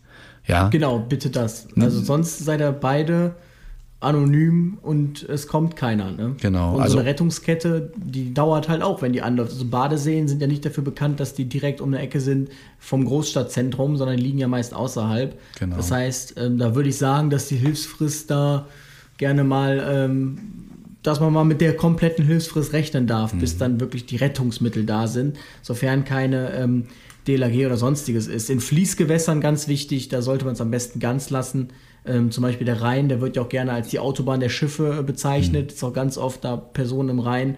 Ähm, da, da, da, kommt man als guter Schwimmer einfach nicht gegen die Strömung an. Das sollte man lassen. Genau. Ähm, genauso tabu sind natürlich Wehren und alle anderen Schleusen. Da wird einfach nicht ins Wasser gesprungen. Äh, bei uns passiert es auch häufiger mal, dass zu den Strand, wir haben ja eine riesen Strandkette hier an der Ostsee, dass da auch der Hubschrauber dann eben kommt. Ja, wenn sowas passieren sollte, bitte nicht zum Hubschrauber rennen, ganz wichtig und versuchen auch Kinder festzuhalten, ähm, um, um euch jetzt mal ganz kurz einen schnellen Überblick, ein Resümee zu geben, was ihr machen sollt, damit das eher nicht durcheinander kommt. Ne? Ihr seht jemanden ertrinken denken, ruft die Rettungsschwimmer, sofern sie noch da sind, oder eben die 112 an. Ähm, beantwortet bitte erst alle Fragen und dann ins Wasser, sofern ihr da hingehen wollt, beziehungsweise helft mit Rettungs- äh, und Schwimmmitteln, die ihr nutzen könnt.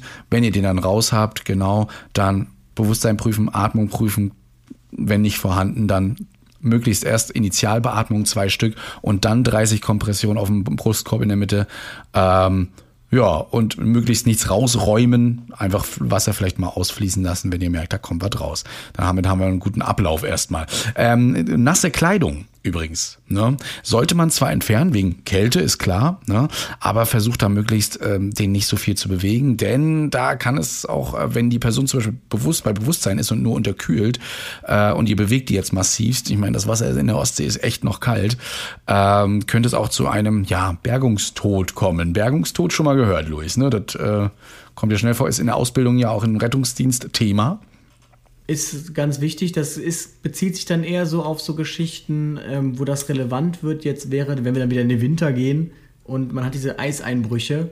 Und angenommen, da war jetzt jemand, also zeitlich will ich das gar nicht eingrenzen, man sollte einfach vorsichtig sein, wenn man jemanden rausholt aus extrem kaltem Gewässer. Also wir reden jetzt hier nicht von einem Badesee bei 30, 35 Grad Lufttemperatur, äh, bei extrem kaltem Gewässer kommt es eben dazu, dass so ein Schutzmechanismus des Körpers greift und zwar ähm, kommt es zu einer Vasokonstriktion, sagt man, in der Körperschale. Also ähm, Körperschale ist alles außenrum. Genau. Ähm, Zentralisierung auch genannt. Sich, genau, verengen sich die Blutgefäße mhm. massivst und ähm, das warme Blut wird zentralisiert. Das heißt, es geht in die lebenswichtigen ähm, Körperteile, sprich Herz, Organe, damit der Mensch noch lebt. Das darf man aber nicht vergessen. Das heißt, der Körperkern ist heiß, sagen wir jetzt mal, fürs Extremum, das, und die Körperschale ist eiskalt. Und ähm, wenn man jetzt einfach sagt, oh mein Gott, schnell und hebt den jetzt einfach hoch oder sonst irgendwas, dann ähm, strömt das kalte Blut in, den, ähm, in die Teile des Körpers, wo eben noch das warme Blut vorher war. Und das kann dann zu Herzrhythmusstörungen und im schlimmsten Fall dann auch zu einem Kammerflimmern führen, eben aufgrund von einer Unterkühlung. Das heißt, solche Patienten, die werden auch, da gibt es extra, äh, deshalb sind die DLAG zum Beispiel, das mag man sich ja fragen, warum sind die denn mit einem Spineboard unterwegs? Oder sowas. Also ähm, deswegen werden Patienten auch nicht einfach so mit einem Hubschrauber rausgezogen oder so, sondern eben versucht in der absoluten Waagerechte, damit sich da nichts mehr verschiebt, irgendwie ähm, ähm, rausgeholt und dann geborgen. Und ähm, dann äh, geborgen nicht, gerettet. gerettet. Geborgen ja. wird nur Totes. Und ähm, dann wird das kontrolliert im Krankenhaus dann angegangen, das Ganze. Also da muss man wirklich, wirklich vorsichtig sein, weil wenn man mhm. Patienten aus einem sehr, sehr eiskaltem Gewässer ähm, holt. Das ja. kann auch sein, dass sie bewusstlos sind und trotzdem noch atmen, ähm, so eine ganz lange flache Atmung haben, weil der Körper eben zentralisiert hat. Die Herzfrequenz wird im Keller sein. Kann man übrigens mal ausprobieren. Wenn man nur das Gesicht, wenn man ein Pulsmesser hat oder so, dann ist das ganz ein cooles Experiment, wenn man ähm, sein Gesicht in eiskaltes Wasser ähm, taucht und Luft anhält und dann man seinen Puls misst, dann sieht man, wie der Puls in den Keller geht, weil dann wird sofort äh, ein Reflex ausgelöst und dann Körper denkt jetzt, oh mein Gott, ich bin ins kalte Wasser gefallen, ich muss jetzt hier ähm, schnell Piano machen. Ähm, genau, deshalb dort muss man eben vorsichtig sein. Nicht dann irgendwie, oh mein Gott, Oberkörper hoch, schnell, komm zu dir, zu mm, dir. Mm. das Passiert häufig, äh, ja. ist da genau ja. falsch. Das sieht man auch ganz häufig, wenn Leute kollabieren, dass irgendwie versucht wird, den hochzuheben. so, pop. vielleicht hilft ihm das jetzt, so dann wird es wieder gut. So, das ja. auf keinen, keinen Fall machen, genau. wenn man Patienten aus eiskaltem Gewässer äh, bitte auch nicht aktiv irgendwie Hitze hinzufügen, also an der Beine reiben und so weiter. Auch ganz oft gesehen, gerade wenn so eine Bewusstseinseintrübung sind, dann ist man schon unter Kühlung zweiten bis fast dritten Grades, ne, im schlimmsten Fall. Und da führt sowas eben auch zu diesem Bergungstod. Darauf wird immer geachtet, auch bei Eiseinbrüchen. Ja, ähm, die Rettungsdecke, die ihr habt in jedem Verbandkasten, diese gold-silberne Ding, ja, könnt ihr drumlegen. Mehr nicht dann. Aber wo man das Spineboard noch natürlich auch noch brauchen könnte, ist ähm, bei Sprüngen ins Wasser natürlich auch häufiger dann an, an Orten, wo Sprünge jetzt nicht vorgesehen sind, weil dort kein Turm steht. Vielleicht irgendwie, sieht man ja ganz häufig von einem, im Urlaub oder so, von einem, von einem Berg oder einem Felsvorsprung ähm, in guter Absicht und ähm, stürzt dann eben ins Wasser. Ähm, entweder zu hoch oder das Wasser ist nicht tief genug. Dann muss man auf was achten. Genau, die Person natürlich äh, auf keinen Fall mehr viel bewegen, natürlich aus dem Wasser holen, das ist äh, oberste Prämisse immer noch, aber dann eben möglichst flach lagern. Ähm, und ja, na klar, wenn die Person bewusstlos ist, dann bleibt das wieder nicht, nichts anderes übrig, als die Person eben entweder in die stabile Seitenlage zu bringen, wenn sie atmet oder eben nicht, ähm, den Rettungsdienst zu rufen und den. Und warum, warum flach lagern? Naja, weil die Wirbelsäule da in einer geraden Position ist, nicht mehr belastet wird und wir dafür und warum so soll die Wirbelsäule nicht belastet werden. ja, der Christian hat, glaube ich, übersprungen, was passiert ist. Genau, also das, der Patient ist jetzt ins Wasser gesprungen und wenn das Wasser nicht tief genug Ach, war, also ja. genau auf dem Boden aufschlägt ähm, oder eben auf eine zu, also Wasser ist ja wie Beton. Ich weiß jetzt nicht, ob das schon bei diesen in Anführungsstrichen kleinen Höhen von über 10 Meter greift, aber wenn man da wirklich mit dem Rücken voll aufschlägt, ähm, dann hat man eben ein schweres Wirbelsäulentrauma. Und dann muss man entsprechend auch Patienten schon gerettet werden. Wir können aber auch gerne mal beim Spineboard äh, einsteigen. Ich, ähm, nee, alles gut.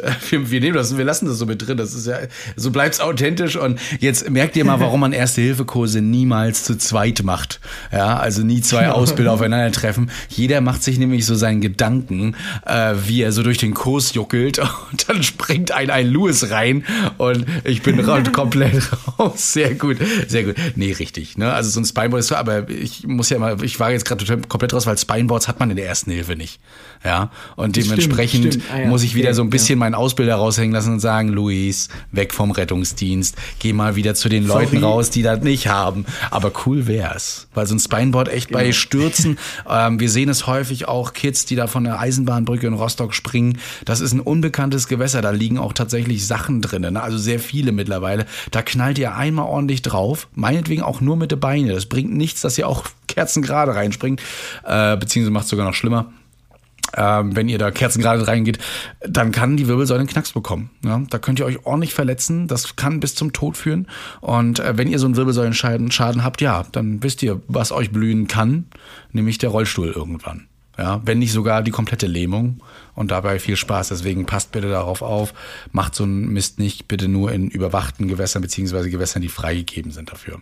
Genau, also wenn ihr jemanden beobachtet habt, der da irgendwie unkontrolliert reingesprungen mhm. ist und ihr dachtet euch, hu, das sah aber nicht gesund aus ähm, und der merkt danach stimmt irgendwas nicht, dann bei der Rettung darauf achten, ähm, dass man den möglichst, man sagt immer, äh, rückenschonend da rausholt, also möglichst in einer Waagerechte und den auch nicht wieder zu viel bewegt. Damit könnte man schlimmer machen. Aber ähm, da muss man sich keinen Kopf drum machen. Hauptsache kommt aus dem Wasser, weil das ist die Akutgefahr dann an der Stelle.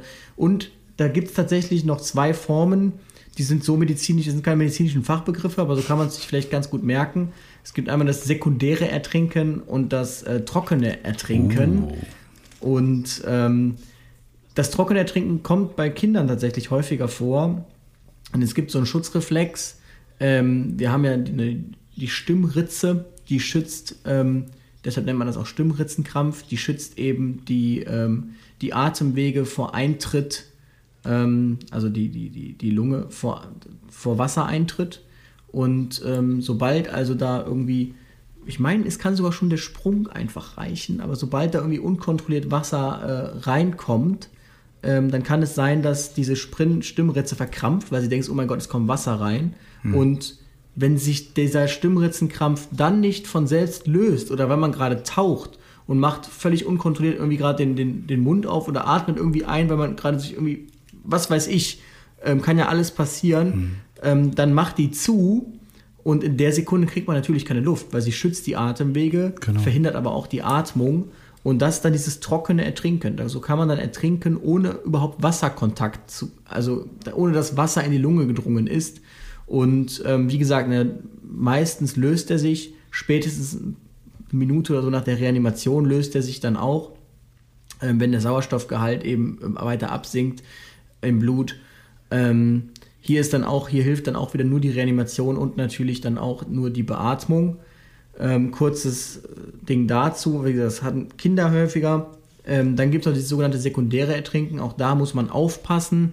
Und zwar, wenn das Kind im Wasser war und man hat, okay, es gab so eine beinahe Ertrinken-Situation. Also man hat gesehen, okay, der hat kurz irgendwie gehustet, Luft und dann schnell ist man reingesprungen, das Kind rausgeholt, ein paar Mal auf den Rücken geklopft, was man jetzt vielleicht äh, ja in der Intuition so macht. Und ist alles gut? Ja, ja, ist alles gut. Ja, dann setz dich mal hin. So, und dann kann es tatsächlich noch passieren, ähm, das war medial auch wohl mal, ist das häufiger in Erscheinung getreten, weil Kinder innerhalb von 24 Stunden danach dann verstorben sind, ganz plötzlich vermeintlich. Da reichen bei einem 14- oder 16-Jährigen schon zwei Esslöffel Wasser in der Lunge, mhm. wenn man das nämlich eingeatmet hat, ähm, dass ein sogenanntes Lungenödem entsteht. Das äh, ganz kurz einfach nur, ähm, im, im Körper passiert ganz viel über Osmose, Diffusion, also über Stoffaustausch, über Ausgleich. Es strebt ja immer alles nach einem Ausgleich. Wenn man jetzt entsprechend Salzwasser oder elektrolytreiches Wasser ähm, eingeatmet in der Lunge hat, dann ähm, merkt der Körper das und dann strebt, ist man natürlich bestrebt, der Körper das auszugleichen. Also findet eine Osmose statt, es strömt also Wasser dorthin und dann entsteht eben sogenanntes Lungenödem. Hm. Und das ähm, ist ja, akut gefährlich, kann man sagen. Also man erkennt das an einem brodelnden Geräusch, ähm, an Luftnot, an einer flachen Atmung. Mhm. Flachatmung deshalb, weil man kann ja nicht mehr komplett Luft holen, denn der Lungensack ist ja gefüllt zu einem Teil mit Wasser. Ähm, deshalb kann man nicht mehr so gut Luft holen. Und ähm, auch hier ist dann wirklich äh, höchste Eisenbahn geboten. Da hilft dann auch nur der Rettungsdienst bzw. das Krankenhaus. Und deshalb, genau, wenn man so eine beinahe Situation hatte, und sich jetzt nicht sicher ist, dann auch vielleicht doch lieber mal ins Krankenhaus und das äh, kontrollieren lassen. Bei Kindern übrigens ähm, gibt es auch so eine kleine Regel. Äh, die sollten natürlich am Abend, also ihr kommt jetzt am Nachmittag nach Hause, ähm, da hat das Kind kurz mal ein bisschen Wasser geschluckt. Wenn die am Abend und über Nacht noch ähm, husten sollten davon, ja, sollte man das doch durch den Arzt mal überprüfen lassen, wenn man nicht sogar selbst mit dem Kind mal in die Notaufnahme fährt und da mal reingucken lässt. Ähm, ganz wichtig nochmal für unsere Eltern hier, ähm, das immer mit zu prüfen. Problem ist nämlich auch, wenn die ins Wasser fallen, ähm, dann hast du diesen Krampf eventuell oder eben auch das Husten, dass sie noch am oder im Wasser husten und dadurch das Husten eben auch Flüssigkeit reinbekommen. Also bitte da auch immer ein bisschen aufpassen. Ja, So, jetzt äh, haben wir euch hier eine Stunde zehn schon in Ruhe gelassen mit dem Motorradfahrer. Ihr wisst noch, die erste Frage ganz am Anfang, wo wir euch gefragt haben, was machen wir jetzt, wenn wir einen Motorradunfall haben? Nehmen wir einen Helm ab oder nicht? Das ist übrigens wirklich ein Thema, da scheiden sich immer noch die Geister unter allen Ersthelfern. Ja. Ich glaube, ähm, auch da wurde, es gibt einen Notarzt, der ist äh, gerade sehr präsent und macht da Werbung, weil zu viel falsch gemacht wurde in erster Hilfe in Deutschland, weil immer zu viel erzählt wurde, was man alles falsch machen kann. Und ähm, auch hier beim Motorradfahrer ganz klassisch wurde, glaube ich, auch mal zu oft immer erzählt, was der ja alles für einen schweren Wirbelsäulenschaden und äh, Traumata haben kann, dass es ja äh, quasi, deshalb will man den, glaube ich, nicht anfassen und will diesen Helm irgendwie auch nicht anfassen. Hat er wirklich Respekt vor, dass man irgendwie, ich sage es mal übertrieben, nur den Kopf dann irgendwie abzieht oder so. Und ähm, das passiert natürlich nicht. Genau. Also der Helm muss ab. Das, das so ist so. ganz wichtig. Der Helm muss ab. Das ist ähm, also eine Antwort, die gibt es. Das ist nicht neu. Das ist wirklich immer schon so. Ähm, Tatsächlich ist es in vielen Erste-Hilfe-Kursen immer vorgekommen, dass äh, Ausbilder anfangen, hier von Wirbelsäulenschäden zu erzählen, was passiert bei so einem Motorradunfall. Und dann zeigt die nächste Reportage im Fernsehen auch noch, dies kann mit ihnen passieren, wenn und so weiter. Ne? Und das macht die Leute natürlich kirre. Die haben wirklich Angst, da irgendwas kaputt zu machen. Und dabei ist es wirklich das Falscheste überhaupt, den Helm draufzulassen. Wenn die Person bewusstlos ist, ganz wichtig, wird der Helm immer abgenommen. Ja, warum? Ganz einfach. Nein, ihr macht da jetzt nicht am Nacken mehr kaputt. Ihr macht das nur, wenn ihr den Helm drauf lasst, weil äh, der Helm ist ja meistens zumindest rund. Ja, wenn der Kopf jetzt also auf dem Boden liegt, ja, ähm, und ja, dann, dann hat er keinen Haltepunkt, weil dann kann er nach links und rechts rollen, ja, äh, und der Nacken wird dadurch wieder belastet. Ja, wichtig hier ist für uns, wenn wir den Helm abnehmen wollen, ähm, dass der, dass die Nase immer nach oben guckt, ja, und ihr das Ganze eben entgegen den Kopf, also entgegen dem Rumpf abzieht, fertig, bums aus. Warum macht man das? Ja, erstens, ihr müsst in der stabilen Seitenlage den Kopf immer am tiefsten Punkt haben. Ne? Damit ja auch alles rausläuft, was keine Miete zahlt. Ihr müsst die Atmung kontrollieren. Dafür müsstet ihr den Kopf ja ein bisschen in den Nacken legen. Das ist übrigens nicht schlimm. Ja, ähm, Geht also auch nicht mit einem Helm. Und wenn derjenige vielleicht noch erbricht, ja, auch das geht in der Bewusstlosigkeit, dann kann er auch an seinen Erbrochenen ersticken und dann passiert genau das Gleiche, wie vorhin Luis schon mit dem Wasser erzählt hat. Das gelangt in die Lunge und es kommt zum Lungenödem. Ähm, die Atemwege sind blockiert und so weiter und so fort. Natürlich, ähm, wenn der Patient noch nicht bewusstlos ist ähm, oder bewusstseinseingetrübt auch, ähm, dann liegt natürlich der Verdacht nahe, dass er irgendwie ein schweres Schädelhirntrauma hat. Das heißt, ähm, der Kopf schwillt an und ähm, also jetzt nicht schwillt an massivst krass, ja, genau. Nee, ich, ich vielleicht lasse es Mach's nicht schlimmer. Wichtig ist auf jeden Fall, dieser Helm muss ausgezogen werden, sonst kriegt man den unter Umständen nicht mehr vernünftig ab später. Da ist dann wirklich Time is äh, Brain auch, kann man glaube ich auch so ein bisschen sagen. Ähm, da gibt es ein- und zwei hm, Helfermethoden. Ja, ja, Hier sei ja, wirklich dann nochmal darauf verwiesen, wenn man da wirklich fit sein möchte. Es gibt sogar extra ähm, ich weiß, die Jonita in Aachen, die bieten das an, extra nur für Motorradfahrer Erste-Hilfe-Kurse. Ähm, das heißt, wenn man selbst gerne fährt, also auch das Risiko mhm. da ist, dass man häufig an so einem Unfall vielleicht mal vorbeikommt oder der Partner stürzt oder sonst was. Oder wenn einen das einfach interessiert, dann geht man ruhig in solche Kurse. Die werden dann meist von Mitgliedern der Motorradstaffeln auch abgehalten, die also auch selbst Motorrad fahren und sich da entsprechend auskennen. Und ähm, Dort lernt man das dann perfekt, wie man das in einer Einhelfermethode macht, eine Zweihelfermethode. Wichtig ist halt, wie gesagt, man zieht, wenn man alleine ist, den Kopf ab und versucht dann, wenn der Helm schon zur Hälfte so ab ist, damit der Kopf da nicht auf den Boden kracht, ähm, natürlich den. Man zieht den Kopf äh, den Kopf, ab. Den, ich bin schon den, den Helm ab. Und damit äh, dann der Kopf natürlich nicht auf den Boden fällt, ähm, versucht man den kurz bevor abgezogen ist, der Helm natürlich den Nacken und den Kopf somit so ein bisschen mit einer Hand ähm, zu äh, fixieren. Beziehungsweise, wenn man die Zwei-Helfer-Methode hat, ist es natürlich perfekt. Dann kann einer nur den Kopf halten, beziehungsweise den Nacken starr halten und der andere zieht ganz entspannt ab. Und wie gesagt, da wird es euch auf jeden Fall nicht passieren, dass ihr auf einmal aus Versehen den mhm. Kopf abzieht und der Rumpf ist noch da. Wenn derjenige wach ist, ist es natürlich auch zu empfehlen, den Helm abzunehmen. Aber wenn derjenige sagt, er möchte das nicht, dann wird es eben nicht gemacht. Empfehlt es ihm bitte, aber zieht ihn nicht einfach ab. Ja, der ist ja immer noch wach, der kann immer noch selbst entscheiden. Äh, man sollte ihn aber trotzdem beobachten und ihn bitten darum. Äh, ich weiß, seine Maschine und oh Gott und Mist, das Ding hat auch nicht Geld gekostet. Versucht ihn wirklich möglichst zu sagen, er soll sich jetzt erstmal hinlegen und auf, auf die Helfer warten, ja. Denn ähm, was machen wir natürlich? Wir machen eigentlich genau das Gleiche im Rettungsdienst dann wie ihr äh, mit dem Kopf, beziehungsweise wir versuchen, ihr haltet ja den Kopf immer noch fest, nachdem der Helm abgenommen wurde, ja, dass der immer schön nach oben guckt. Wir haben dann nachher unsere unseren, unsere Zervikalstütze, unser ja, Stiffneck oder auch Halskrause, wie ihr es gerne Wobei es ja würdet. schon Leitlinien Ähm, gibt, S3-Leitlinien. Ja, ich weiß. Trauma Stiffneck. Aber das ist eine, das ist eine Fachexperten. Schädelhirntraumata, ja. Hm. Diskussion. Ihr fixiert einfach den Kopf, das ist ganz wichtig, denn das ist auch das, was der Rettungsdienst dann Genau. tut, letztlich. Und das tut, was er auch tut, gerne sehr zum Unwohl von, äh, von, von Reitern und von Motorradfahrern ist natürlich gerne schneiden. Ihr seid da halt in so einer kompletten Kluft Mhm. drin. Man muss jetzt gucken, wo sind Verletzungen, äh, sind da, man will ja seinen Bodycheck vernünftig durchführen, also wird dann gerne mal die Uniform aufgeschnitten. Und ich weiß, oder wir wissen alle, Mhm. das ist unfassbar teuer, aber ähm, wir haben ja nicht angefangen. Ein Kollege sagt immer, der. Patient hat doch angefangen. es ist auch so. Wir kommen immer, wenn es zu spät ist dann, ne? Wenn es denn wirklich so ist.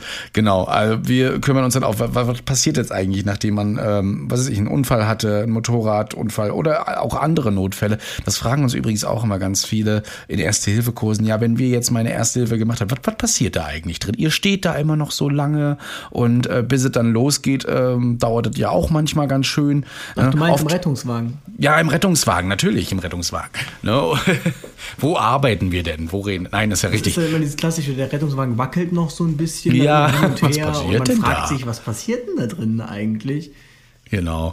Ja. Ja. machen wir ganz viele äh, schöne Sachen. Wir wollen euch da gar nicht zu lange noch aufhalten hier, aber ähm, ich sag nur für die, die jetzt äh, wieder aus der Rettungshöhe, ne? ABCDE-Schema, Critical Bleedings, also Blutungen stoppen. Wir packen euch immer schön viele Sachen ran, wie ähm, Blut, Pulsoxy, Blutummessgerät, EKG äh, und was es da nicht alles gibt. Hinterfragen nochmal alle möglichen Sachen, Allergien, Medikamente und KKG. Checken euren ganzen Körper einmal äh, außen durch, ja.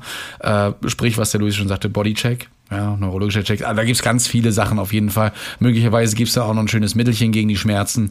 Äh, oder wir müssen euch vielleicht doch sedieren oder brauchen doch einen Hubschrauber. All das wird im Rettungsdienst geklärt und noch viel äh, andere Sachen. Deswegen Das seid nicht wird im immer besorgt. Rettungsdienst alles geklärt. Das wird alles geklärt. Dann Alle. bilden wir erstmal einen Arbeitskreis und dann reden wir da erstmal drüber.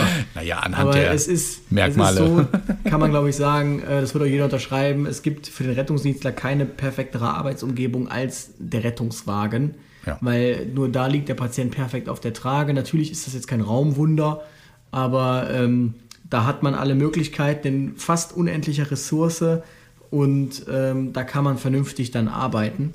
Und deshalb schaut man eben, dass man zügig von der Straße wegkommt. Das ist nämlich auch ein ganz Punkt, großer Punkt. Man muss sich überlegen, wir haben eine Körpertemperatur von 36, 37 Grad so und 36,4. Das heißt, wenn es nicht draußen zufällig, was aber jetzt natürlich auch nicht gut wäre, 36,4 Grad sind, dann kühlt man de facto ja aus, je länger man sich draußen befindet. Denn da gilt ja auch wieder Wärmeausgleich. Das heißt, äh, wenn es auch nur 20 Grad sind oder so, dann kühlt der Patient halt aus, der bewegt sich nicht, der liegt dann da und in einer sehr entspannten Position dann für den Körper, wo dann halt auch wenig ähm, passiert. Das heißt, er kühlt halt sehr relativ zügig aus, also kommt er schnell in den Rettungswagen. Gilt auch extra bei Traumapatienten sogar extra die Heizung aufdrehen und ähm, weil dann eben auch die Gerinnungskaskade besser funktioniert. Ähm, das ist jetzt aber wieder eine an- ganz andere Geschichte. Und dann werden eben so Basisuntersuchungen durchgeführt, was er hier gerade gesagt hat. Da gibt es dann so schöne Schemata. Das sind so Algorithmen, die kann man sich einfach merken. So ABCDE zum Beispiel kann sich jeder merken. Und da steht dann eben jede, genau, jedes, ähm, jedes, jeder Buchstabe steht eben dann für eine Maßnahme, die man durchführen soll, in genau der Reihenfolge, weil das genau der Priorität entspricht, wo man anfangen soll, nämlich Atemwege und dann für Airways, Breathing B, ähm, Circulation, Circulation Disability Exposure. Disability Exposure, genau. Was es da alles gibt, Environment kenne ich auch noch. Ähm, wollen wir jetzt gar nicht so drauf eingehen, aber deshalb dauert das einfach. Man muss ja auch einen Zugang legen noch, also einen Weg schaffen, dass man unter Umständen Flüssigkeit geben kann, beziehungsweise Medikamente applizieren kann, bla bla bla. Das dauert halt einfach mal so mindestens, würde ich sagen, 10 bis 15 Minuten, 15 bis 20 Minuten, je nachdem, wie schlimm es ist. Und, Ja, es ähm, kommt häufiger vor, dass wir auch mal genau. jemanden aus der Wohnung holen und dann stehen die Angehörigen ja noch draußen und wollen quasi noch zum Abschied winken und wundern sich, dass das Gerät einfach, also dass der RTW einfach mal noch so eine halbe Stunde da rumsteht. Vielleicht, ne, kann ja mal passieren. Und machen sich dann eben auch Sorgen. Also da bitte keine Sorgen machen. Wir wollen ihn ja auch nur stabil hinbringen und auch alle Werte erfassen und übrigens auch dokumentieren. Das hält auch manchmal so ein bisschen auf, ist aber notwendig. Ne? Wichtig, weil die Ärzte müssen das ja nachher auch noch lesen. Genau. Ähm, warum erzählen wir euch das alles? Damit ihr das natürlich äh, versteht. Und äh, wenn ihr da Bock habt, auch äh, die ganzen Fachbegriffe zu lernen, ja, dann hört euch doch mal Folge 3 an. Da lernt ihr auf jeden Fall, wie ihr äh, in den Rettungsdienst kommt. Immer ganz wichtig. Für euch die hier erste Hilfe leisten müssen, wollen, können. Ja, ähm, ist für euch wichtig, habt bitte keine Angst irgendwie Hilfe zu leisten. Das ist immer das, das A und O. Wir brauchen euch da draußen und dementsprechend ähm, solltet ihr trotz alledem, was wir jetzt gesagt haben, was ihr wahrscheinlich nur zur Hälfte behalten werdet, immer merken, ja, dass Bewusstlosigkeit, Atmung Vorrang hat und wenn die Person nicht mehr normal atmet, ähm, die Wiederbelebung gemacht wird, ähm, vor allem der Rettungsdienst gerufen wird, das ist schon mal viel Hilfe wert. Und wenn ihr die anderen Sachen dann noch eben im Kopf behaltet, dann ist das äh, nice to have und ähm, könnt ihr auf jeden Fall schon mal mehr machen als vorher. Das äh, ist immer ganz wichtig. Ansonsten besucht eben Erste-Hilfe-Kurs. Da kriegt ihr es nochmal ordentlich eingebläut einen ganzen Tag lang und könnt das sogar praktisch in vielerlei Hinsicht üben. Denn, und der Erste-Hilfe-Kurs wissen ja viele auch nicht, äh, fälschlicherweise wird ja der Kurs für einen Führerschein als Erste-Hilfe-Kurs äh, bezeichnet. Es ist aber, also Führerschein ist nur Sofortmaßnahmen am Unfallort. Das ist ein SMU-Kurs, der Erste-Hilfe-Kurs, der ist größer und äh, da wird dann nochmal umfassenderes Wissen vermittelt. Genau. Immer sehr cool. Übrigens auch äh, Erste Hilfe für Kinder gibt es. Ja, mit Kindern, Unfällen, Kinderkrankheiten und so weiter. Betriebssanitäter gibt's auch noch für den Betrieb. Also da gibt's ganz viele Sachen. Informiert euch bei euren Hilfsorganisationen in der Nähe, äh, ob ihr das nicht vielleicht sogar mal mit einem Betrieb machen könnt. Und kleiner Tipp, die Kosten für den Erste-Hilfe-Kurs kann eventuell auch euer Arbeitgeber beziehungsweise dessen äh, Berufsgenossenschaft übernehmen. Äh, aber einfach mal anfragen, da kriegt ihr dann alle weiteren Informationen. Mensch, da sind wir aber durchgegangen wieder. Zwei Stunden und 22 sehe ich hier auf der Uhr. Äh, Quatsch, eine Stunde 22 sehe ich hier auf der Christian Uhr. hat eine Stunde länger geredet, war Zeitverschiebung in Rostock. Was ich tatsächlich noch ganz kurz erzählen wollte, ganz viele ähm, fragen mich, wie ich das machen würde, also sind überrascht, dass ich ja studiere und im Rettungsdienst fahre, wie ich das denn machen würde. Ich sage es nur ganz kurz. Ähm, also erstmal, wie man das überhaupt schafft. Da sage ich nur kluges Projekt- und Zeitmanagement. Ähm, dann klappt das. Und zweitens, ich fahre nicht Vollzeit, ich habe eine Teilzeitstelle in Anführungsstrichen. Ich mache 100% Studium, 50% Stelle.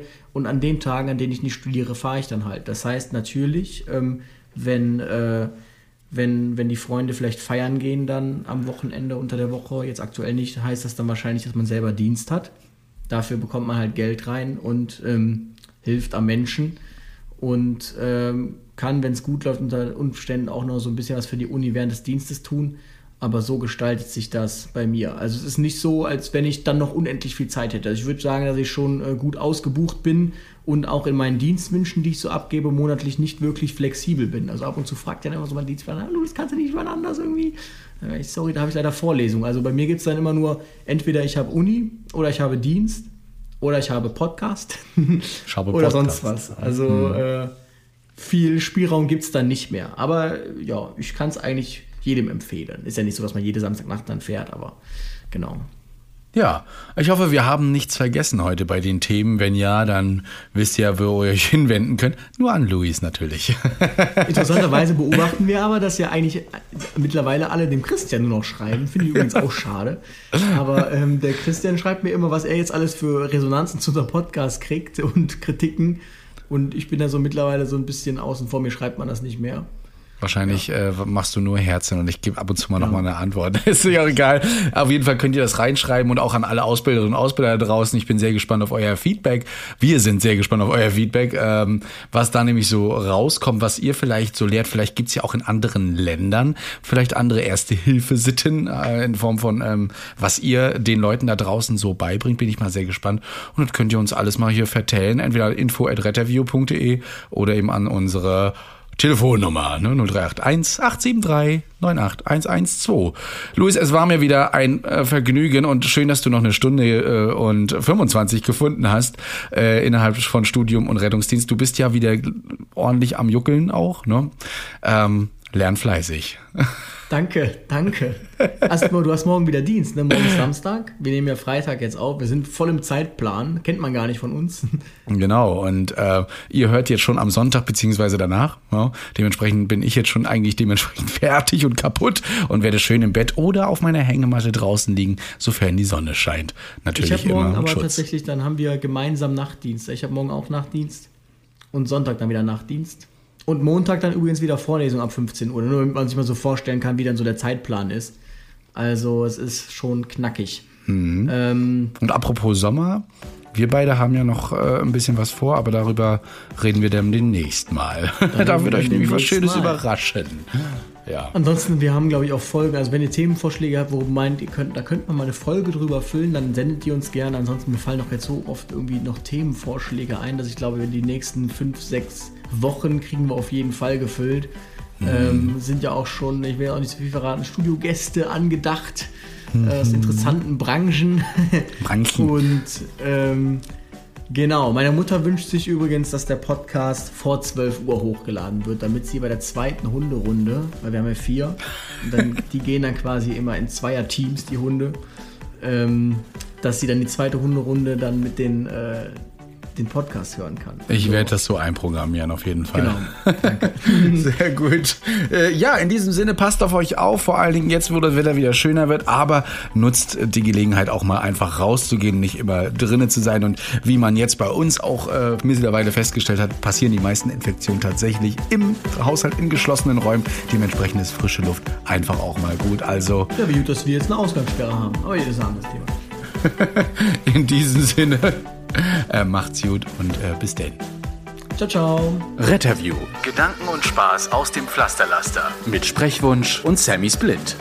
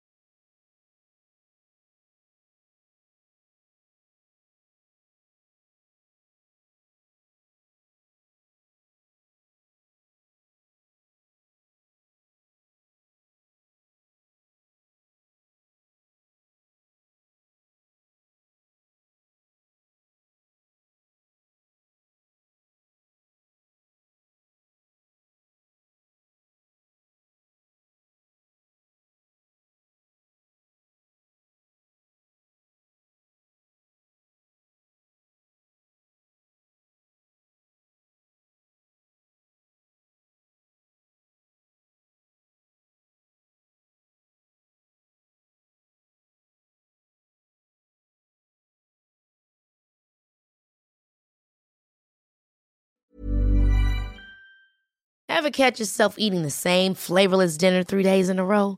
Dreaming of something better? Well, HelloFresh is your guilt-free dream come true, baby. It's me, Kiki Palmer.